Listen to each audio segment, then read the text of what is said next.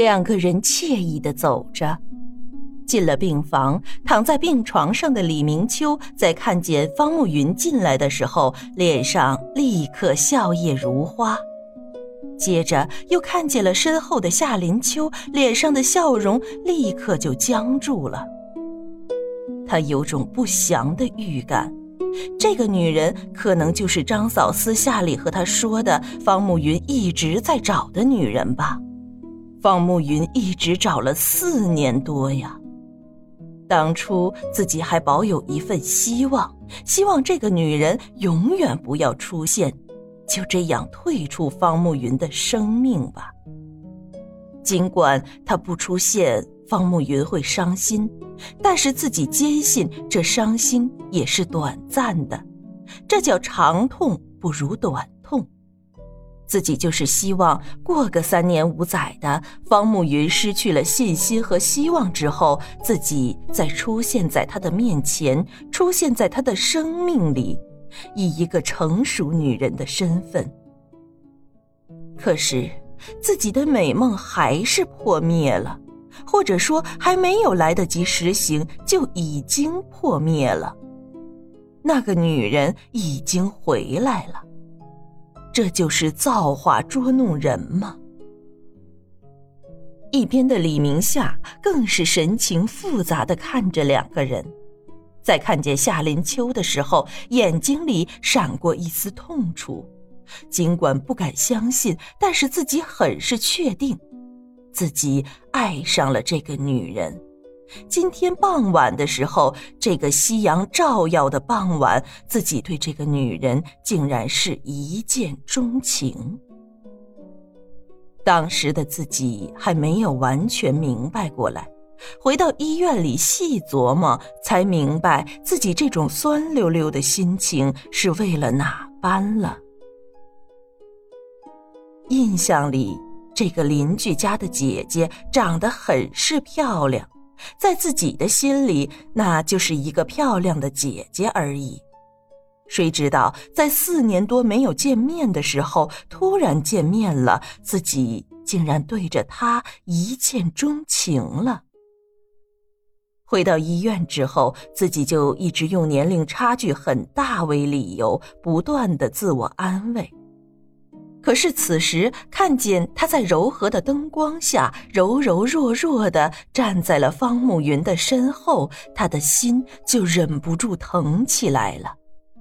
他多么希望站在他面前为他挡风遮雨的人是自己呀！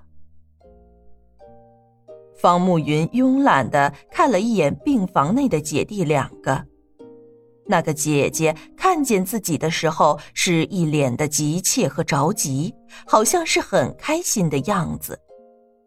林秋的直觉还是对的，这个女人看样子真的是对自己有意思。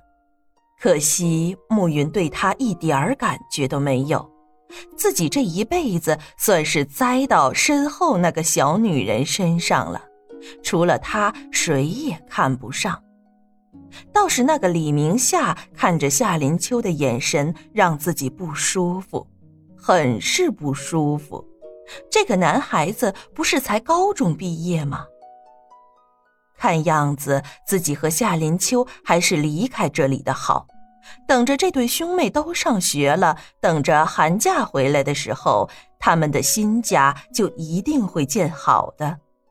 不行，明天或者后天就去北京吧。这一两天在家里待一待，反正这两个人在医院里住着呢。以后再给两个人送饭的活就让张嫂来吧。她不是爱动弹吗？自己和夏林秋还是不要出现的好。怎么了？跟在方慕云身后的夏林秋不明情况的问道：“怎么走到了病房的门口之后就停住了？”然后屋子里也没有声音，自己好像只能看见站在一边的李明夏。难道他姐姐的情况不好吗？为什么大家都没有说话？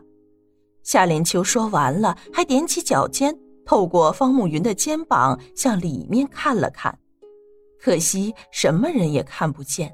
只能看见雪白的墙壁和白色的窗帘。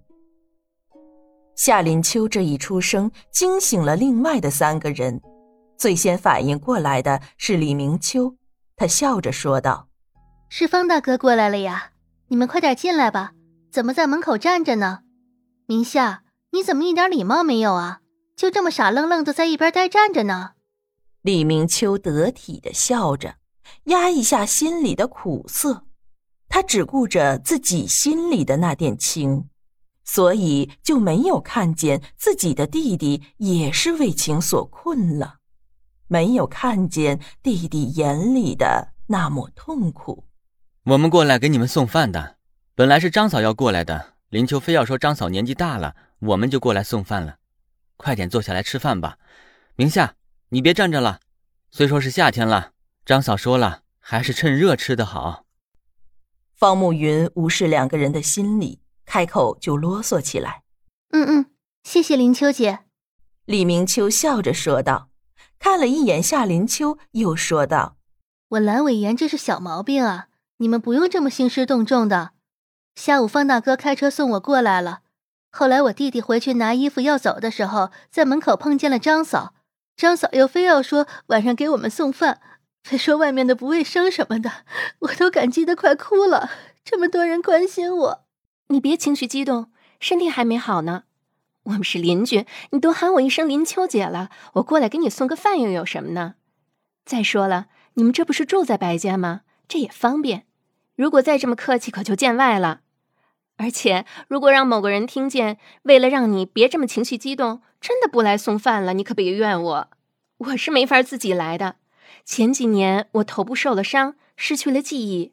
所以现在这里的一切对我都很陌生。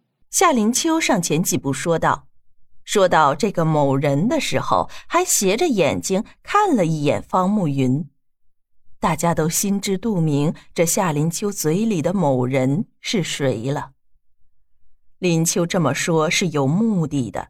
这李明秋好像是感谢很多人对他的关心。”但是这么在自己面前说方慕云开着车过来送他去医院的，如果不是方慕云已经解释过了，那么自己不是还要胡思乱想一通了？这李明秋是得的急性阑尾炎，都不能走了，怎么去的医院？怎么上的车？是不是方慕云抱着他上车的？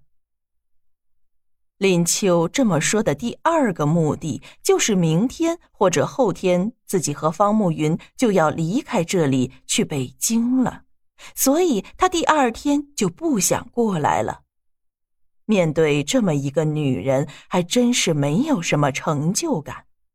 一个不太成熟的女孩子，少了一份沉稳，多了一份急躁，这不是能作为对手的一个女人。